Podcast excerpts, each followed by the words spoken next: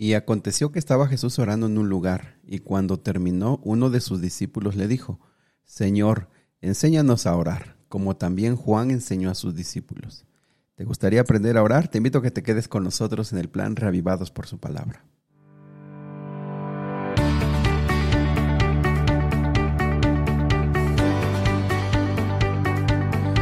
Nuevamente bienvenido al plan Revivados por su palabra. Me da mucho gusto saludarte esta mañana, que ya es martes 22 de junio. Gusto saludarte en esta ocasión. Qué bueno que estás eh, escuchando este audio. Qué bueno que estás intentando y esforzándote por aprender cada día más de la Biblia y que estamos desarrollando ese hábito tan importante de buscar a Dios en primer lugar.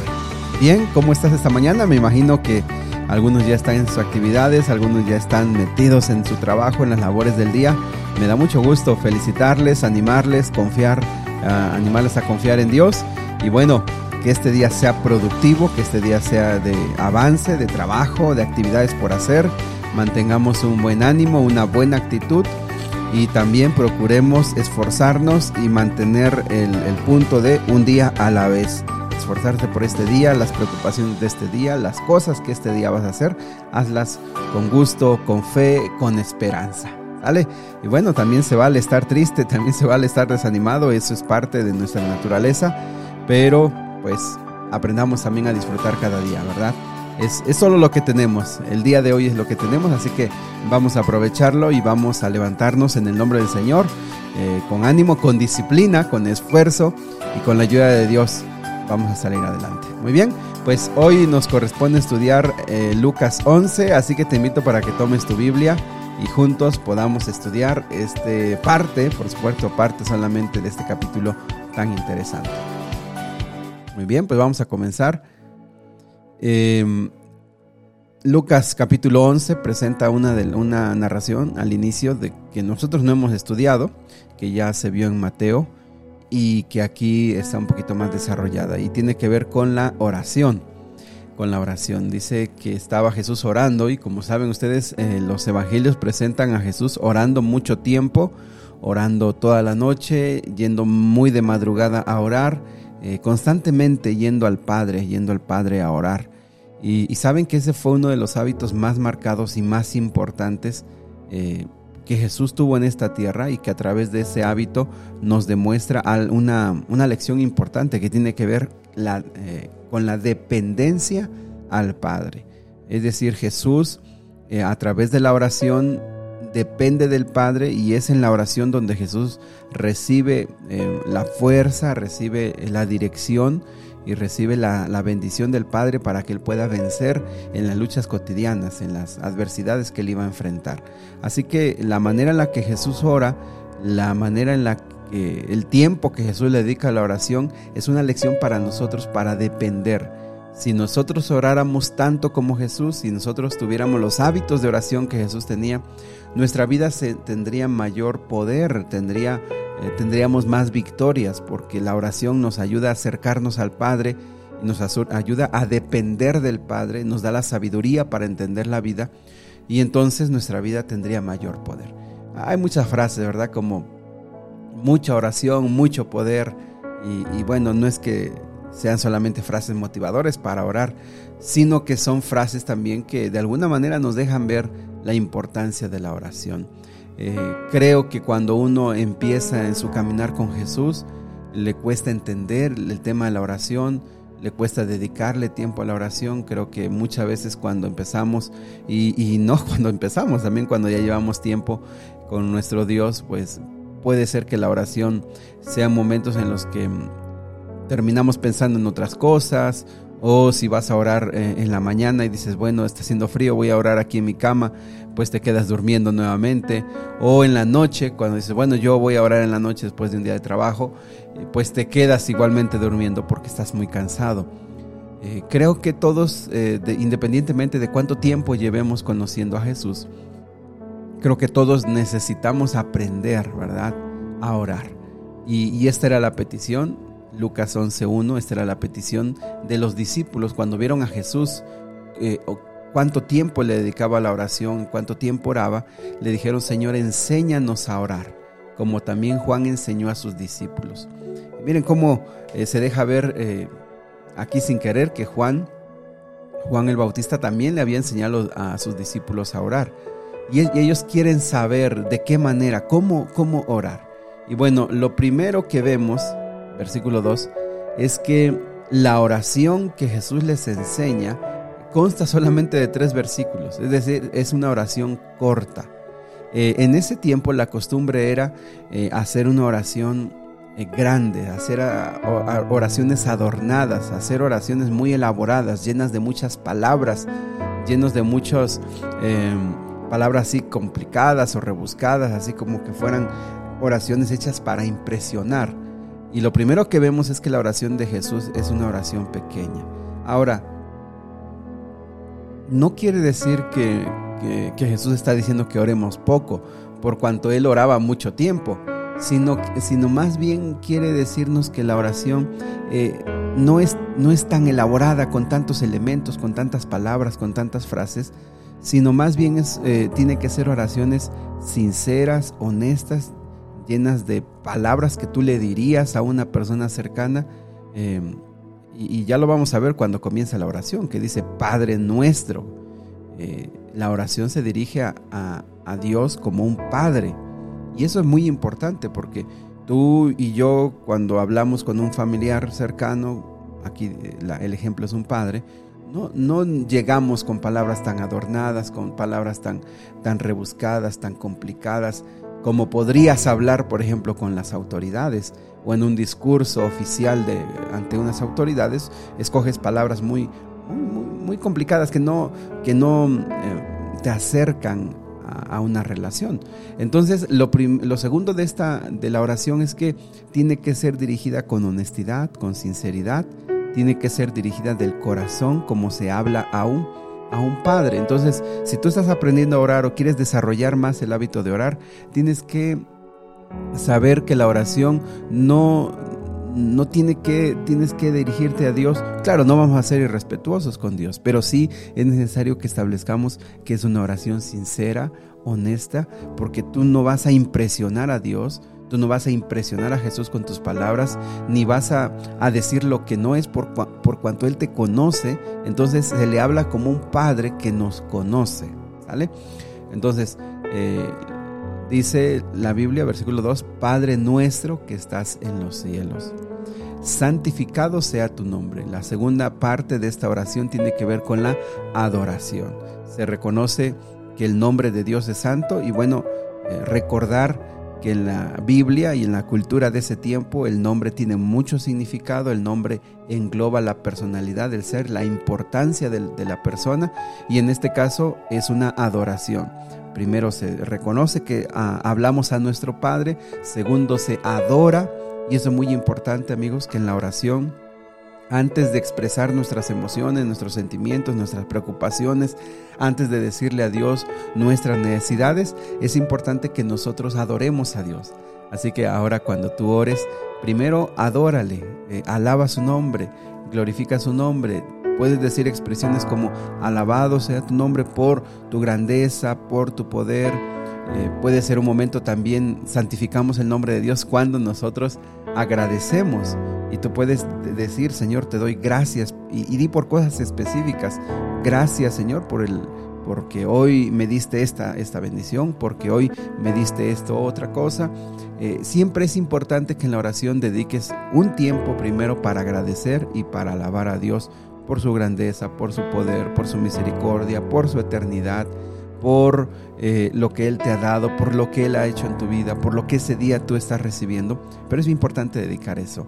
Segundo dice, venga tu reino. Recuerden que eh, en ese tiempo Jesús estuvo predicando, el reino de Dios se ha acercado, el reino de Dios se ha acercado y hablaba acerca de Él, de la llegada de Jesús y de la obra que Él estaría haciendo. Nosotros eh, aquí en este tiempo podemos decir que su, su reino se, se, une con la siguiente frase, dice, hágase tu voluntad en el cielo como en la tierra. Y esas dos expresiones tienen que ver con permitir, eh, con anhelar, con desear que la voluntad de Dios, que el reino de Dios esté en nuestra vida y su voluntad se haga en nuestra vida, en esta tierra y en el cielo. Eso tiene que ver con una, un rendimiento a Dios, donde, donde decimos que se haga lo que tú esperas, que se haga lo que tú quieres. Un rendimiento de decir, Señor, yo no vengo a orar para pedirte que se haga lo que yo quiero, que se haga lo que yo espero, lo que yo anhelo. ¿Por qué? Porque el ser humano cuando va a Dios se humilla diciendo, yo reconozco que, claro, tú me has dado capacidades, tú me has dado eh, muchas habilidades, pero yo vengo aquí no a, hacer, a hacerme grande yo, sino a humillarme y que tu nombre sea el grande en mi vida. Y yo quiero saber, Señor, yo quiero que tú me digas a mí qué es lo que tú quieres que yo haga. Y amigos, y eso aunque parece sencillo, no, no es nada sencillo. Creo que es uno de los puntos más importantes de la oración porque nosotros no vamos al Padre a decirle qué queremos que haga, cuándo queremos que lo haga, cómo queremos que lo haga. Nosotros vamos al Padre humillándonos porque entendemos que su voluntad es mejor, que cuando Él lo haga es mejor y que cómo lo haga es mejor. Entonces el otro elemento de la oración tiene que ver con el rendirse a Dios y pedir y, y creer y confiar que lo que Él quiere en nuestra vida pues va a ser lo mejor en el momento que lo desee. El siguiente punto de la oración tiene que ver con las necesidades, más que los gustos y los deseos. Vean el versículo 3 que dice, el pan nuestro de cada día, dánoslo hoy.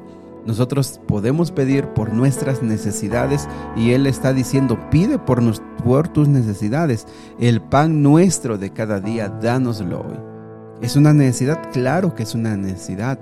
Alimentarse es una necesidad. Pide. El Señor aquí te está diciendo pide y, ten claro que pidas lo que tú necesitas.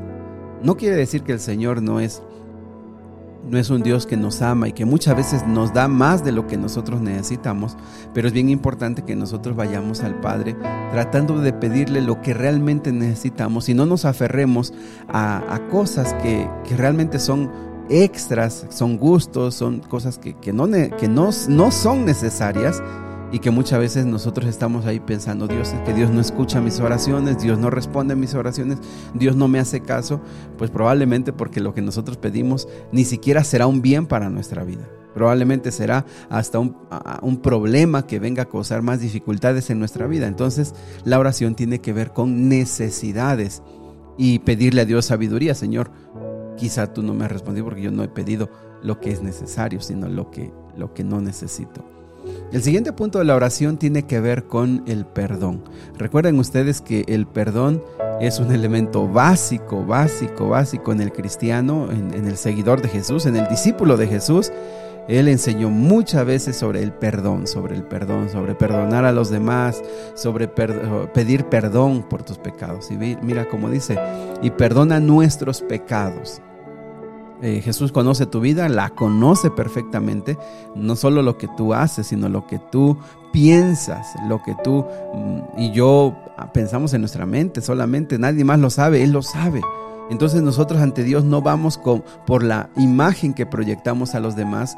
Ante Dios nosotros no vamos por lo que eh, hacemos creer a los demás que nosotros somos, porque nos encanta, nos encanta quedar bien. Y más los cristianos muchas veces hemos caído en esas eh, costumbres de, cuidarnos, de, parecer buenos cristianos, de parecer santos, de parecer eh, perfectos. Y muchas veces vamos así ante el Padre. y eso no es el punto. Dios siempre dijo que nosotros tenemos que ir ante Él tal como somos.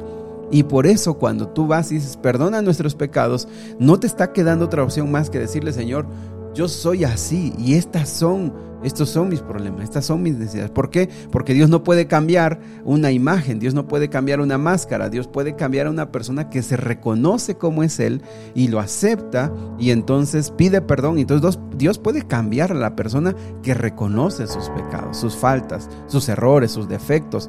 Pero el que no los reconoce, pues Dios no puede cambiarlo porque Él mismo no los reconoce.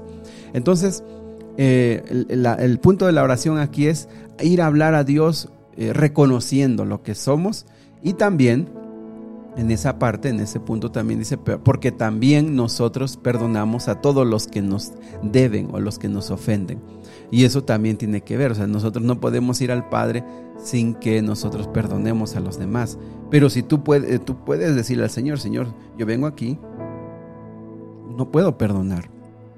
Además, siendo honesto, ni quisiera perdonar a esa persona Pero cuando tú le digas esto al Padre, cuando tú le digas esto a Dios, ya estás orando. Y, si tú estás tratando de que Él te transforme, tú le puedes decir, Señor, yo quisiera, me gustaría un día poder perdonar, me gustaría un, día poder dejar de sentir este resentimiento, este odio. Y el Señor te va a escuchar. Y si tú eres honesto, eres sincero y, y le pides que aunque tú no quieres, Dios lo va a hacer, Dios va transformando esos corazones.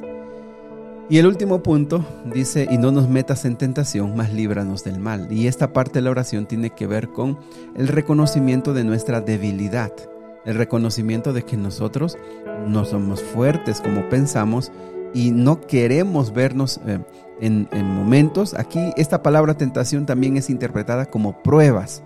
No nos metas en pruebas no nos metas en, momentos que son complicados, es una petición para reconocer que nosotros no somos poderosos, no somos superhéroes, no somos superpersonas y que vamos a ir a buscar las tentaciones. Más bien es un reconocimiento de que no queremos vernos envueltos en problemas que en, algún momento nos hagan caer. Cuando tú reconoces tu debilidad ante Dios y le dices, Señor, mira, yo tengo estas debilidades, y, yo no quisiera verme involucrado en un momento, en una situación donde yo vaya a caer. Tú lo que le estás diciendo a Dios es, Señor, yo no quiero fallarte. Dame fuerza para vencer. Dame fuerza para, para salir adelante. Pero si, yo, si tú puedes evitar que yo llegue a esa situación, yo quiero pedirte, yo no quiero llegar a esa situación. El Señor está escuchando la honestidad de tu, de tu oración. Y bueno, al final el Señor les... Y, y, si te das cuenta, te digo, es una oración pequeña, no quiere decir que vamos a orar poco, sino nos da elementos, tampoco nos dice que estemos repitiendo esta oración, porque la otra parte donde esta oración se explicó fue en Mateo, y solo Mateo y Lucas la dicen de forma diferente, es decir, no es una repetición, repetición. Jesús en otros momentos habló acerca de la oración y también dijo que no ores con, repeticiones vanas, que solamente estés hablando y hablando. Eh, eh, la oración, el poder de la oración no está en repetirla, el poder de la oración está en la honestidad de una persona en la sinceridad de una persona que habla a Dios como a un padre. Y yo te podría decir eso, haz eso para si estás tratando de aprender a orar, habla a Él como un amigo y explícale y expónele tu situación y, de esa manera el Señor te va, te va a escuchar. Pues bien, eh, la segunda parte fue una, una historia y yo quiero, quiero leértela porque me parece muy interesante. Entonces les dijo la siguiente historia acerca de la oración. Supongo que uno de ustedes va a la... Se la voy a leer en la nueva traducción viviente. Miren cómo dice. Supongan que uno de ustedes va a la casa de un amigo a medianoche para pedirle que le preste tres panes. Le dices, acaba de llegar de visita un amigo mío y no tengo nada que darle de comer. Supongo que ese amigo grita desde el dormitorio, no me molestes, la puerta ya está cerrada y mi familia y yo estamos acostados, no puedo ayudarte. Les digo que aunque no lo haga por amistad, si sigues tocando a la puerta el tiempo suficiente, Él se levantará y te dará lo que necesites debido a tu audaz insistencia. Así que les digo, sigan pidiendo y recibirán lo que piden. Sigan buscando y encontrarán. Sigan llamando y la puerta se les abrirá. Pues todo el que pide, recibe. Todo el que busca, encuentra. Y a todo el que llama, se le abrirá la puerta. Ustedes los que son padres, si, sus hijos les piden un pescado, ¿les darán una serpiente en su lugar? ¿O si les piden un huevo, les darán un escorpión? Claro que no. Así que si ustedes, gente pecadora, saben dar buenos regalos a sus hijos, cuánto más su Padre Celestial dará el Espíritu Santo a los que le pidan. Y bueno, recuerda que en ese tiempo la gente vivía en casas que básicamente era un solo cuarto y la mitad del cuarto era una parte un poquito más elevada donde dormían prácticamente toda la familia junta, que se lavaban los pies y ya subían para descansar y ponían una tranca a la puerta.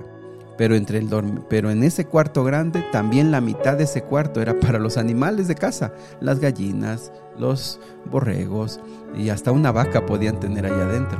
Entonces cuando este amigo llegara a tocar la puerta, tendría que importunar no solamente a los animales, también a las personas.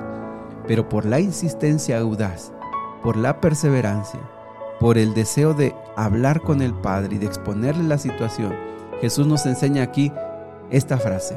Sigan buscando, sigan pidiendo, sigan llamando y la puerta se les abrirá. Ustedes van a encontrar, ustedes van a tener. ¿Por qué? Porque la oración, mis hermanos, no es que hablan del corazón de Dios, sino nos ayuda a entendernos a nosotros mismos, nos ayuda a ver la realidad de lo que pedimos, nos ayuda a entender lo que realmente decimos. El seguir orando nos ayuda a descubrirnos a nosotros mismos lo que realmente somos, lo que realmente pedimos. La oración no transforma a Dios, la oración nos transforma a nosotros. Así que esta mañana yo te invito, sigan pidiendo y recibirán lo que piden. Sigan buscando y encontrarán. Sigan llamando y la puerta se les abrirá. Pues todo el que pide, recibe. Todo el que busca, encuentra. Y a todo el que llama, se le abrirá la puerta. El Señor te va a escuchar, el Señor va a responder y entre más ores y entre más pidas y entre más anheles, el Señor te va a ayudar a entender tu verdadera necesidad.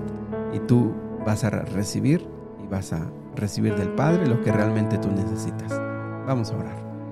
Querido Dios, ahora te invitamos como los discípulos te dijeron, enséñanos a orar a nosotros, enséñanos a hablar contigo enséñanos a entender eh, cómo hacerlo. Quédate con nosotros en el nombre de Jesús. Amén. Que Dios me los bendiga, mis amigos. Me dio mucho gusto saludarlos esta mañana. Si les parece, interesante, les parece que les puede ayudar a alguien, te invito para que compartas este audio. Y también, si quisieras escucharlo en, en, internet, puedes escucharlo en las plataformas de Spotify, de Google Podcast, de Apple Podcast, Apple y ahí también lo puedes escuchar. Que Dios te bendiga, que pases un excelente día.